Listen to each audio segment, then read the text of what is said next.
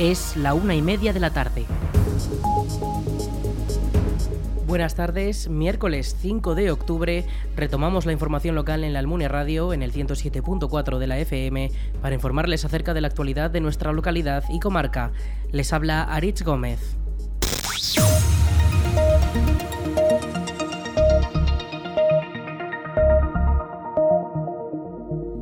Este pasado martes 4 de octubre, el Ayuntamiento de la Almunia celebró un pleno ordinario en el que se aprobó el permiso a la comarca de Valdejalón para la continuidad del servicio de recogida de basuras en los municipios de la comarca de Valdejalón.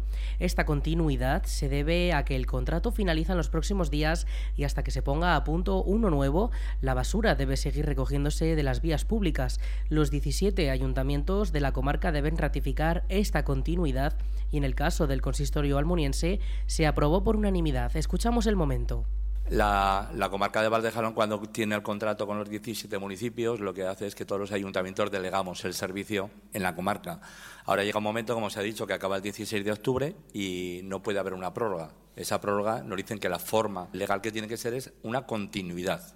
Y esa continuidad, para que sea la empresa Urbaser, lógicamente no puede venir nadie ahora con un operativo a, a montar a los 17 pueblos lo que hay. Y lo que nos piden es que aceptemos esa continuidad hasta que el servicio esté adjudicado. Será un servicio que va a costar adjudicar por la complejidad del, del, contrato, del dinero que, puede suponer, de todas las ampliaciones que se están realizando en cada municipio, tanto en contenedores como servicios nuevos. Con lo cual, eh, pues bueno, como se ha dicho, no queda otro remedio que continuar con este contrato mm, para que se dé el servicio hasta que se adjudique la nueva empresa, que además son contratos muy muy golosos y vista la experiencia de otras eh, de otras licitaciones se puede presentar un montón de, de empresas y puede ser incluso motivo a veces de, posibles alegaciones y se puede alargar bastante con lo cual es una buena noticia que la empresa eh, nos diga que quiere continuar. desde el Grupo Popular en un principio estamos de acuerdo. Comprendemos que los precios han subido y en un principio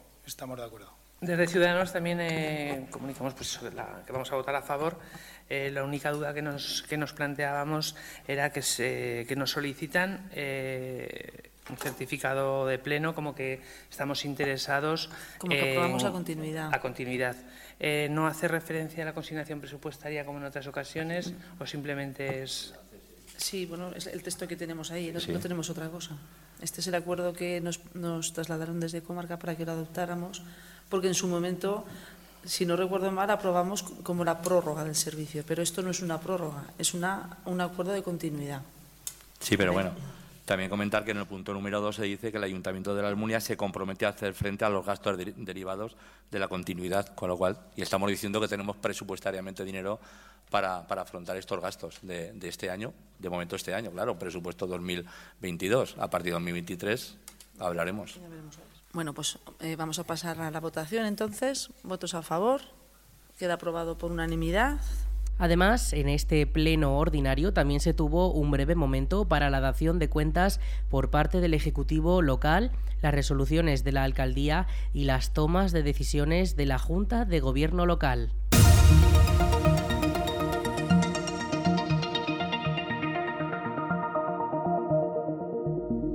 El pleno ordinario del Ayuntamiento de la Almunia celebrado este martes 4 de octubre fue copado prácticamente por el turno de ruegos y preguntas, en el que los grupos municipales de la oposición plantearon varias cuestiones al gobierno local. En dichas preguntas por parte del Grupo Popular se preguntó por el precio de la campaña de concienciación protagonizada por el personaje ficticio Supermaceta. Escuchamos el momento de la pregunta y de la respuesta ofrecida. En el pleno anterior ordinario Hemos preguntado por si se puede saber el coste del vídeo de la maceta, de los vídeos de la ah, maceta. Que no estuve yo, que, yo no estaba, perdona. Y nos dijo eh, Juanjo que no tenía en ese momento la respuesta. Eh, pues, hombre, yo de memoria no me lo sé. Eh, yo creo que eran tres vídeos, pero sabes tú mejor. Tres, me parece. Es que nos está preguntando la gente y no sabemos. El precio es 600 euros, sin IVA. Los 600 euros sin IVA. Vale, gracias. Por parte del Grupo Municipal de Ciudadanos reiteraron la petición de cambiar la señal de tráfico en la entrada de la calle Boclín, ya que se integraba en un mural del mismo color que la señal y que podría inducir a confusiones por parte de los ciudadanos. El equipo de gobierno le respondió que esto depende de la policía local y que ya se está esperando el informe por parte del consistorio para poder tomar acciones y subsanar este problema. Además, el grupo de ciudadanos también planteó cuestiones sobre la asociación que hasta ahora ejercía de banda de música. Escuchamos el momento de la pregunta. También hemos tenido conocimiento en estos días de la desaparición de, la, banda municipal, de la banda de música.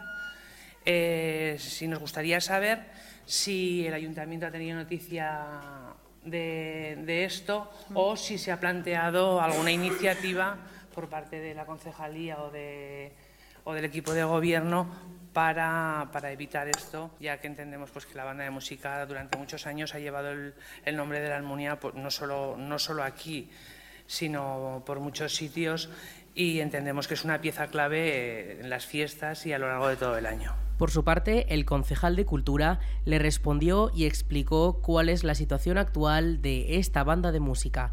Le escuchamos. Efectivamente, creo que todos hemos visto con la misma tristeza la suspensión de las actividades de la banda.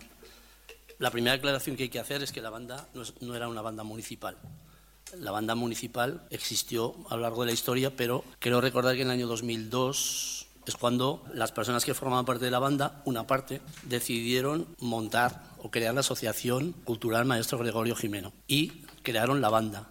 Esa banda ha sido siempre la banda de la asociación, que en ningún momento ha tenido la titularidad municipal y por tanto eh, no existía banda municipal.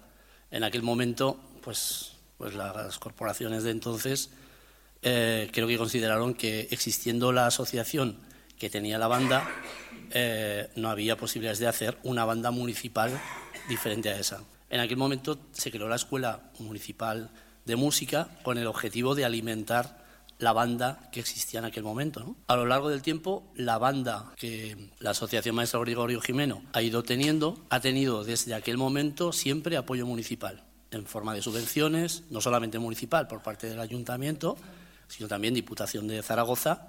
Cuando, cuando saca ayudas para bandas, también ha financiado y apoyado la asociación y la actividad de la banda casi desde el principio de esta legislatura yo me empecé a reunir con la banda, mostrando mi preocupación porque compartiendo con Vicente, que era el, presidente, nombro a personas, lógicamente que son personas que hacen la responsabilidad pública de la, de la asociación, mostrando la preocupación por qué estaba pasando en la banda y en la asociación, porque él también mostraba que poco a poco iban viendo que no tenían repuesto de, los, eh, de algunos instrumentos. A lo largo del tiempo esa, esa situación se ha ido agravando, y ha llegado un momento en que la propia asociación, bueno, pues eh, ya, ha hecho un salto en el tiempo y estoy hablando de este año eh, propiamente dicho. A principios de, esta legislatura planteamos una idea que era eh, que la banda municipal, que todavía no existía, pudiéramos pensar en que en un futuro pudiera existir, pero mientras tanto no existía, pues íbamos a, a ayudar a la banda existente de la asociación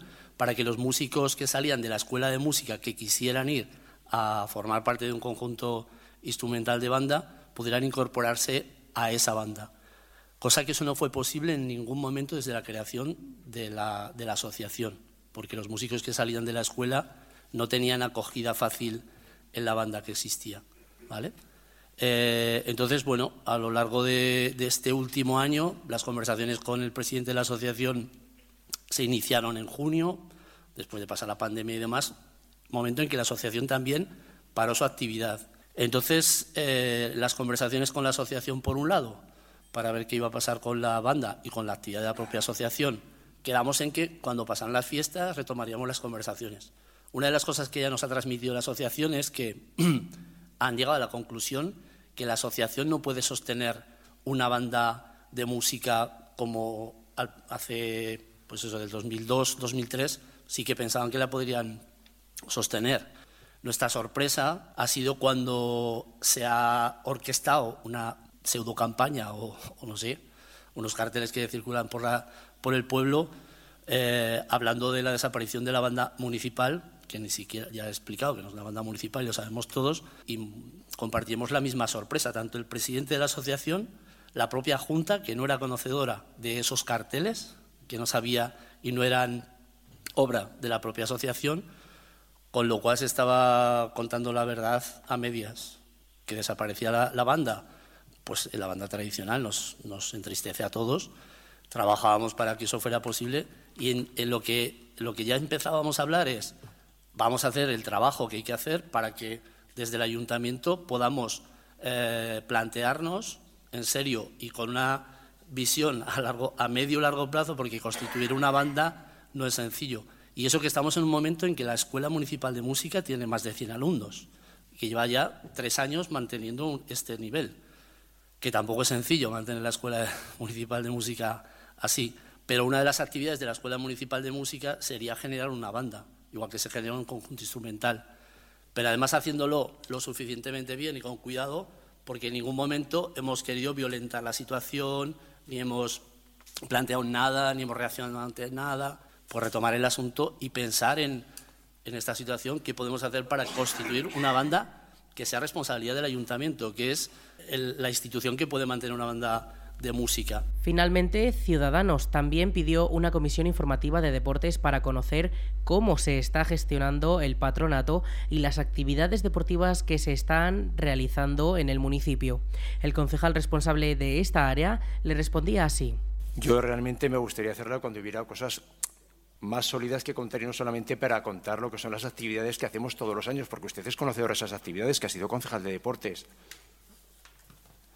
De todas maneras, vamos, que no, que no pasa nada, o sea, que en cualquier momento se puede hacer y si quiere se, lo, eh, se las explicamos mejor y les decimos también en qué proyectos estamos ahora mismo eh, pendientes y cuáles son a lo mejor los problemas que tenemos y, y las soluciones que estamos planteando. Pues sería un detalle, muchas gracias. Al finalizar esta intervención se cerró la sesión y finalizó el pleno.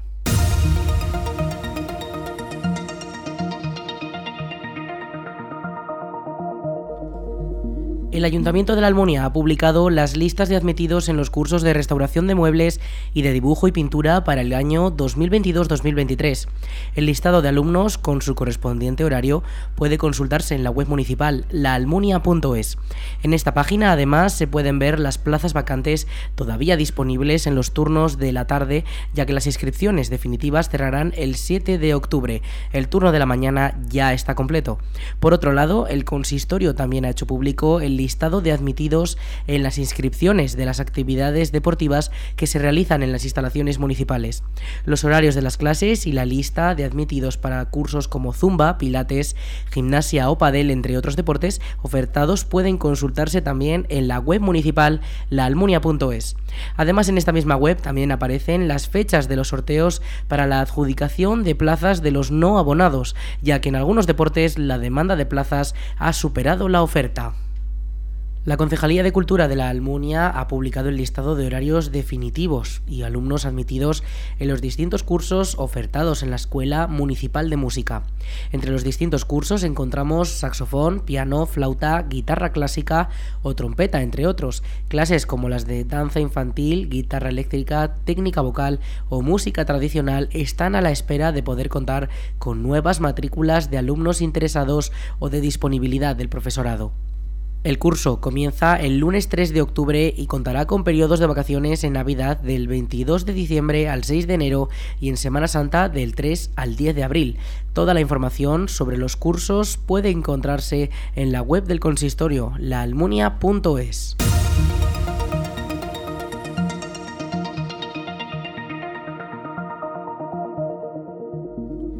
El Ayuntamiento de la Almunia ha informado que la próxima renovación del Documento Nacional de Identidad se podrá realizar el próximo lunes 17 de octubre.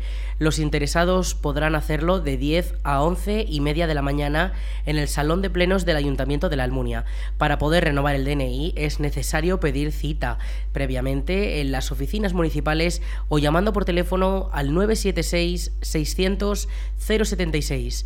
El horario de atención al público es de 10 de la mañana a 2 de la tarde. Repetimos el teléfono 976 600 076. Calatorao celebra durante esta semana la tercera edición del Simposium Internacional de Escultura, un evento con el que la localidad promociona su mítico mármol negro.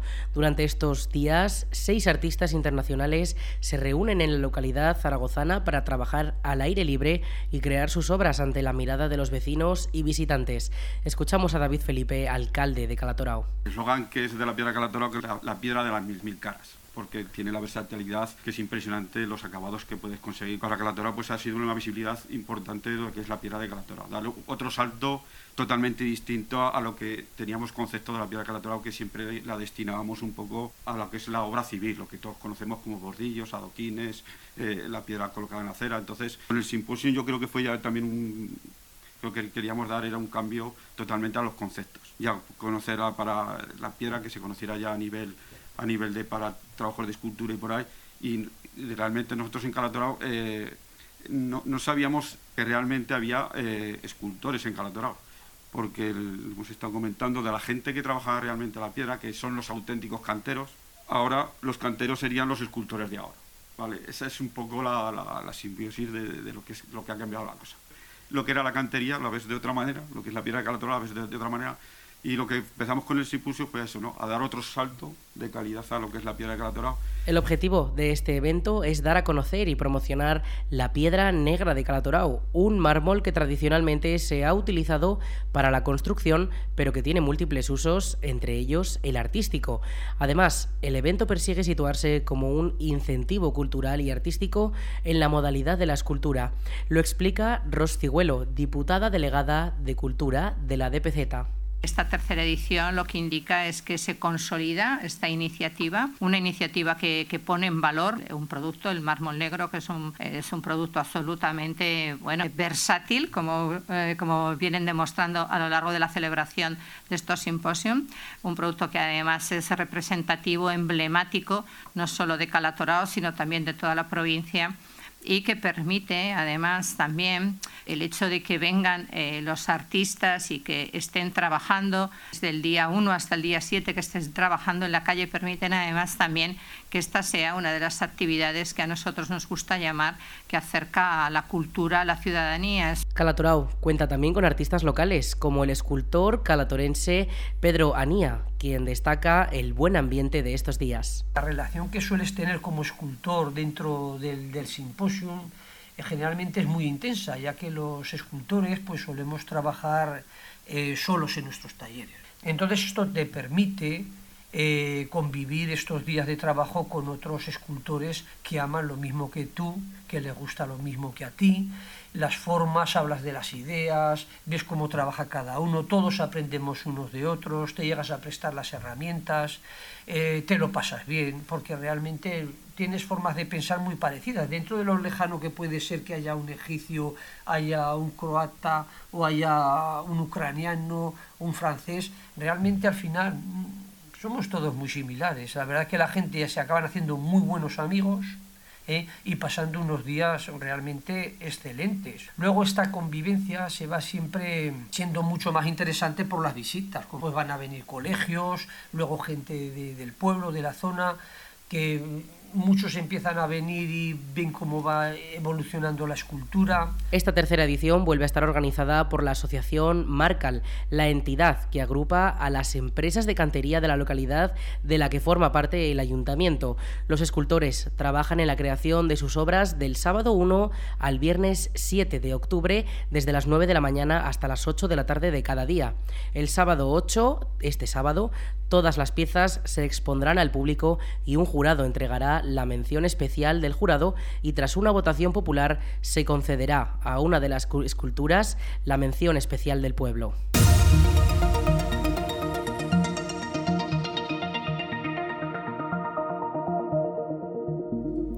La Diputación de Zaragoza ha presentado el primer ciclo de danza contemporánea que se celebrará hasta el próximo 19 de noviembre. El evento consistirá en distintos espectáculos de acceso gratuito de la compañía La MOV que se llevarán a nueve municipios de la provincia.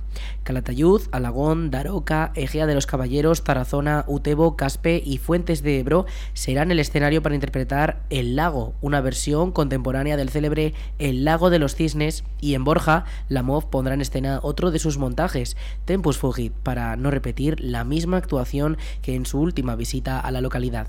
El objetivo de esta nueva iniciativa eh, de la Diputación de Zaragoza es promocionar esta disciplina. Escuchamos a la diputada delegada de Cultura de la Diputación Provincial de Zaragoza, Ros Cigüelo. Desde Diputación nosotros apostamos en este caso por difundir por todo el territorio, por supuesto de manera gratuita para todos los espectadores. Saben que lo que queremos es que nadie se quede fuera de vivir estas experiencias por un problema de capacidad adquisitiva, por lo tanto serán siempre gratuitas para todo el público. Y como les decía queremos no solamente que disfruten de un espectáculo, eh, estamos hablando de una compañía eh, candidata a los máximos premios en las academias que eh, ha bailado en Estados Unidos, en los mejores teatros de Europa, también en los mejores teatros nacionales y queremos también, como decía, que se despierte ese talento que tenemos también entre nuestros jóvenes eh, en la provincia de Zaragoza, amantes de la danza, y que en algún momento pueden pensar que a lo mejor eh, sin salir de la provincia no van a tener la oportunidad de desarrollar su pasión, de desarrollar su vocación, pues esto es algo que queremos hacer también con este ciclo. Cigüelo también ha destacado que lo primero que va a experimentar el espectador al ver el espectáculo es sorpresa. Le escuchamos. Lo primero que, va a tener es sorpresa. Sorpresa porque la MOV son transgresores, son disruptivos desde el máximo respeto a lo más ortodoxo de la danza, porque ellos son todos eh, bailarines que se han formado evidentemente en el ballet clásico. Y por lo tanto desde la sabiduría, desde esa capacidad de transmitir con, el aprendizaje y la técnica del ballet clásico, son capaces, de la mano de su director y coreógrafo, de Víctor Jiménez, de la mano de ellos sus coreografías, en realidad lo que hacen es, una vez superada la primera sorpresa del público, lo que hacen es ir disolviendo minuto a minuto del espectáculo esa coraza que todos llevamos, casi sin darnos cuenta, en nuestro día a día. El Ministerio de Transportes, Movilidad y Agenda Urbana ha puesto en servicio el tramo de 10 kilómetros de la autovía A68 entre Gallur y Mayén. Estas obras han supuesto un desembolso de 39 millones de euros en toda la infraestructura. Este tramo parcial, que se pone en servicio entre los enlaces de Gallur Este y Mayén Este, supondrá una mejora para la seguridad y la movilidad de los usuarios y permitirá circular por una vía de gran capacidad en los 55 kilómetros que separan Zaragoza de Mayén. Hasta la fecha se llevan invertidos 39 millones de euros en esta nueva infraestructura, incluyendo el tramo que continúa en obras de los 68 millones de euros que se estiman para su completa finalización. Este avance en las obras permitirá conectar Zaragoza con Tudela a través de una autovía a la que le quedan 15 kilómetros para conectar con el tramo Navarro de autovía y cuyas obras siguen adelante.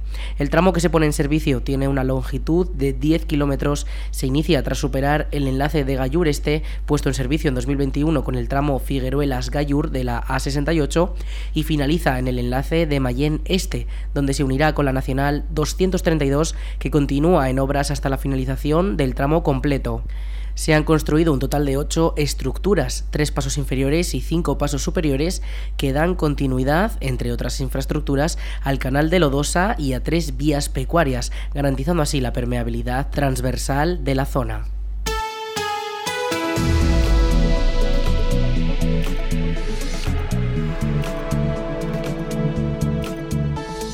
Cuanto al tiempo, durante la jornada de este miércoles tendremos cielos despejados con máximas de 28 grados y mínimas de 14 para la próxima noche. Mañana jueves algo de nubosidad y bajada de temperaturas con 25 de máxima y mínimas más bajas de 12 grados. Las lluvias no las esperamos hasta la semana que viene.